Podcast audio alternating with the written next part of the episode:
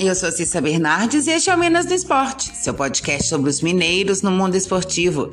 Seja futebol, vôlei, basquete ou até campeonato de peteca, eu tô aqui para contar o que acontece com as equipes mineiras no esporte. Hoje é sábado, 5 de março de 2022. Campeonato Mineiro. Este final de semana temos a nona rodada da competição. Hoje, às 15 horas, daqui a pouquinho, tem Atlético e o RT em São João del Rei. O Esquadrão de Aço tenta se manter no G4 e o fator casa deve ser aliado do time. O técnico Roger Silva terá baixas importantes. O atacante Alasson Carioca e o meio-campista Cadu cumprem suspensão pelo terceiro amarelo. Michael Paulista deve ocupar a vaga de Alasson no setor ofensivo. O provável time tem Pedro Rocha, o Alisson Silva, Danilo, Sidmar e Vinícius Silva. Diego Fumaça, o Alisson e Antônio Falcão ou William Mococa. Michael Paulista, Douglas Santos e Ricardo Oliveira ou Rafael Lucas. Pelo lado da equipe de Patos de Minas, o time ainda não perdeu desde a chegada de Paulo César Catanossi. Em seis partidas, o treinador obteve cinco empates e uma vitória à frente do Trovão Azul.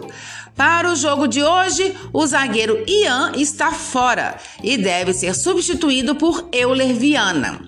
Provável RT para a partida de logo mais tem Gustavo, Nininho, Breno Calisto, Euler e Jonathan Mock, Derlan, Bruno Camilo e Diego Peixoto, Iago Martins, Frank e Matheus Oliveira ou Daniel Passira.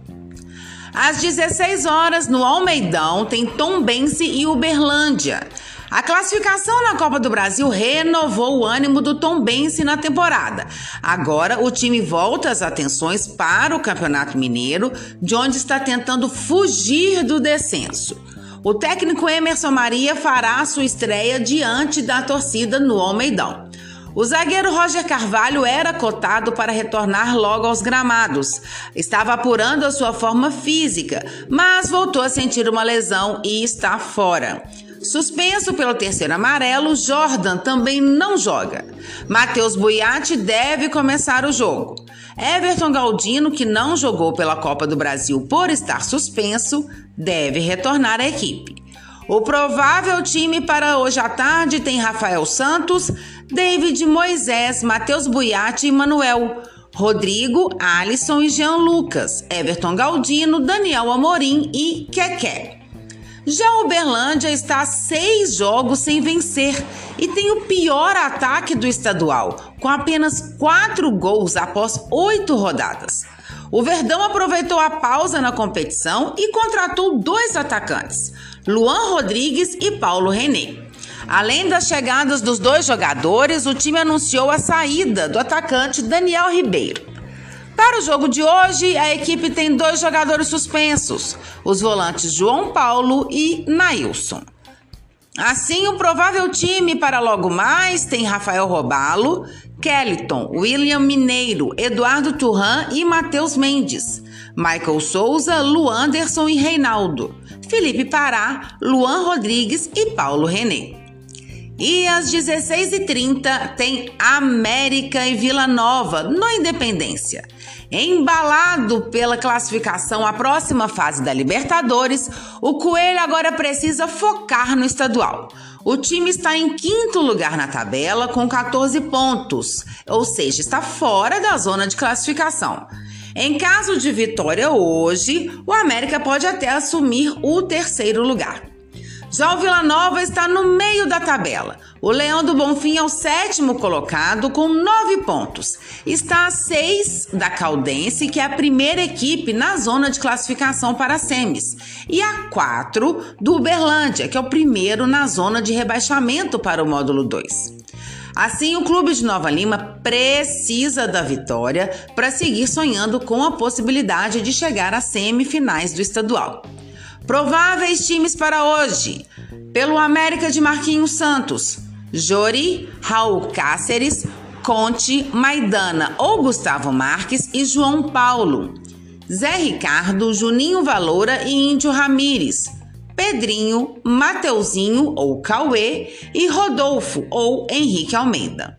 No Vila Nova de Cícero Júnior, Glaicon, Danilo Belão, Diego Landis, Cadu e Hipólito.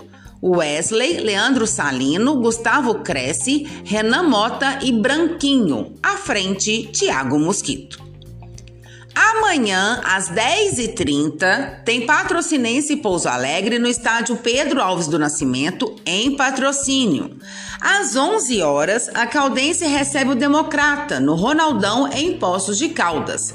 E às 18 horas, tem o clássico Atlético e Cruzeiro no Mineirão.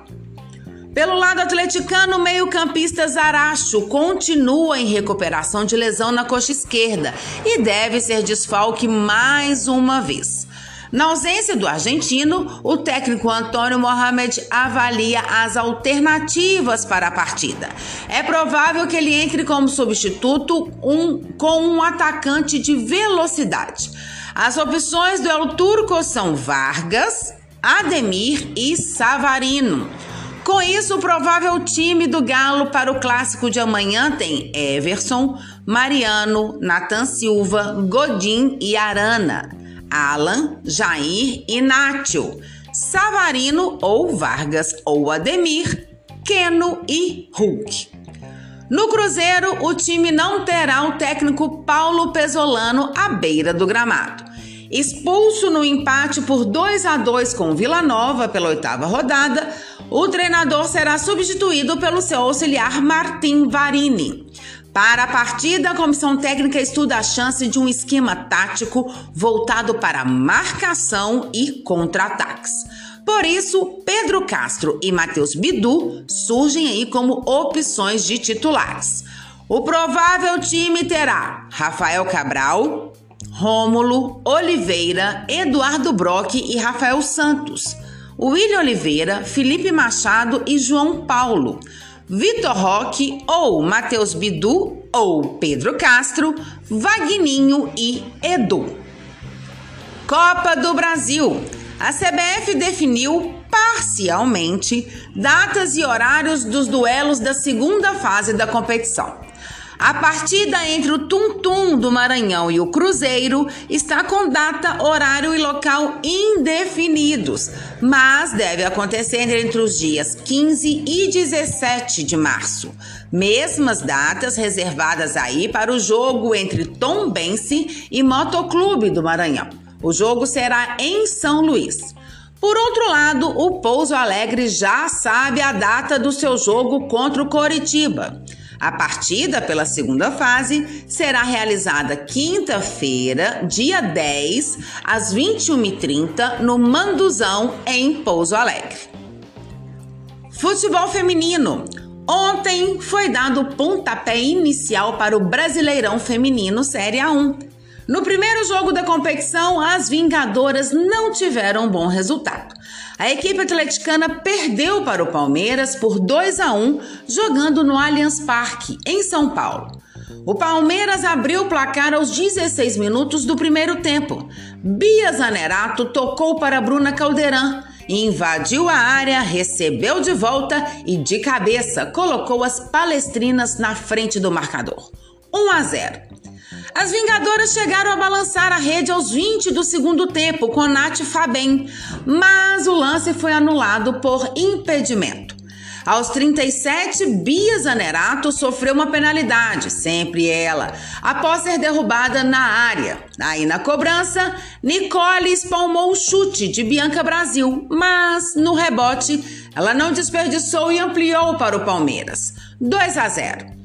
O Atlético descontou aos 44. Após cobrança de escanteio, Carol Arcanjo cabeceou e Cotrim ajeitou para fazer o gol das Vingadoras. 2 a 1. O próximo jogo do Atlético será segunda-feira, às 20 horas, contra o Corinthians, as atuais campeãs do Brasileirão. A partida será no Sesc Alterosas, no em Venda Nova, em Belo Horizonte. E o Cruzeiro faz a sua estreia amanhã. As cabulosas enfrentam o Grêmio às 15 horas no Sesc Alterosas, em BH. Vôlei.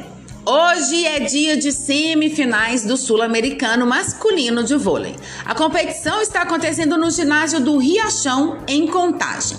Às 17 horas, duelo de brasileiros. Vôlei Renata e Fiat Gerdau Minas. E às 19h30 tem Sada Cruzeiro e Policial Vôlei da Argentina. A final acontece amanhã às 15 horas. Basquete. Hoje, às 18 horas, tem 1, 2, 3 Minas e Rio Claro pelo segundo turno do NBB. A partida acontece às 18 horas na cidade de Rio Claro, em São Paulo.